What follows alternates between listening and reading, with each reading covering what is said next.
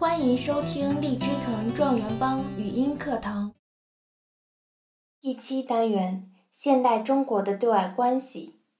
第二十三课：新中国初期的外交。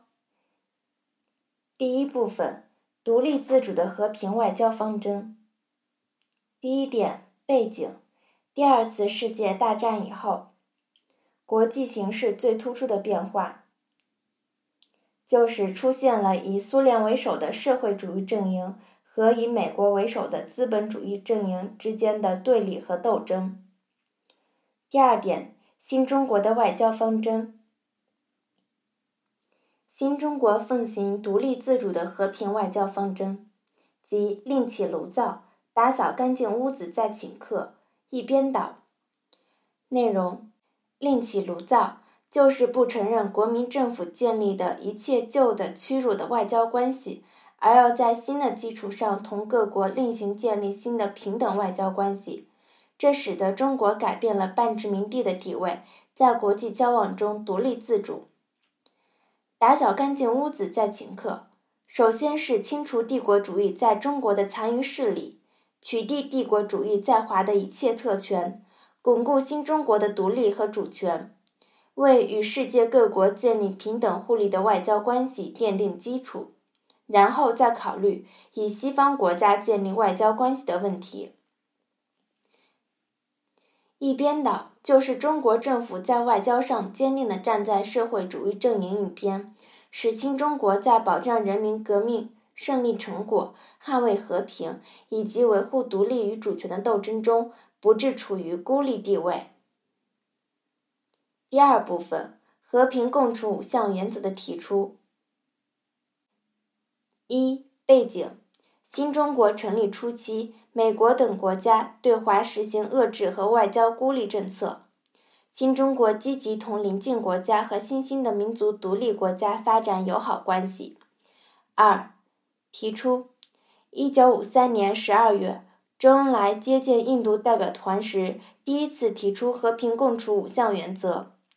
一九五四年，周恩来访问印度和缅甸，双方一致同意以和平共处五项原则作为指导相互关系的基本原则，并共同倡议将它作为处理国际关系的准则。三、内容：互相尊重主权和领土完整。互不侵犯，互不干涉内政，平等互利，和平共处。四意义，和平共处五项原则提出，标志着新中国外交政策成熟，为开创我国的外交局面奠定了基础。和平共处五项原则成为解决国与国之间问题的基本准则，在国际上产生深远影响，提供了相同或不同社会制度的国家。建立和发展关系的正确指导原则，为推动建立公正合理的国际政治经济新秩序奠定了重要思想基础。第三部分，进入世界外交舞台。一、日内瓦会议召开背景：朝鲜停战后，美国舰队继续盘踞在台湾海峡，干涉中国内政。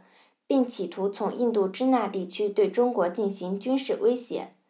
为了和平解决朝鲜和印度支那问题，在苏联的推动下召开日内瓦会议，目的主要为了和平解决朝鲜和印度支那问题。时间：一九五四年四月。地点：瑞士日内瓦。参会人员：中国、苏联、美国、英国、法国及有关国家的外交部部长。特点：这是新中国首次以五大国之一的地位参加的重要国际会议。意义：中国代表团在会议上的积极作用，提高了新中国的国际声誉。成果：以周恩来为首席代表的中国代表团推动了会议的进展，达成了关于恢复印度支那和平的日内瓦公约。二、亚非万隆会议背景。亚非民族解放运动的高涨，独立后都面临着反对新老殖民主义、发展民族经济和维护世界和平的问题。召开时间：一九五五年四月，地点：印尼的万隆。参会国：亚非二十九国的首脑和代表。内容：一、讨论保卫和平、争取民族独立、发展民族经济的问题；二、周恩来提出求同存异方针，促进会议圆满成功。意义：一、万隆会议是第一次没有殖民主义国家参加的亚非会议，代表着一种新兴力量的崛起；二、加强了中国同亚非各国的联系，中国与更多的亚非国家建立了外交关系。三、反映了亚非人民团结一致、保卫世界和平、增进各国友谊的精神，也称万隆会议。本课要旨：一、新中国的建立奠定了实行独立自主和平外交方针的基础；二、和平共处五项原则，对当时和以后的国际关系产生了深远影响；三、新中国初期，中国政府积极开展外交活动。大大提高了中国的国际地位。更多学习资源，请关注微信订阅号“荔枝藤”。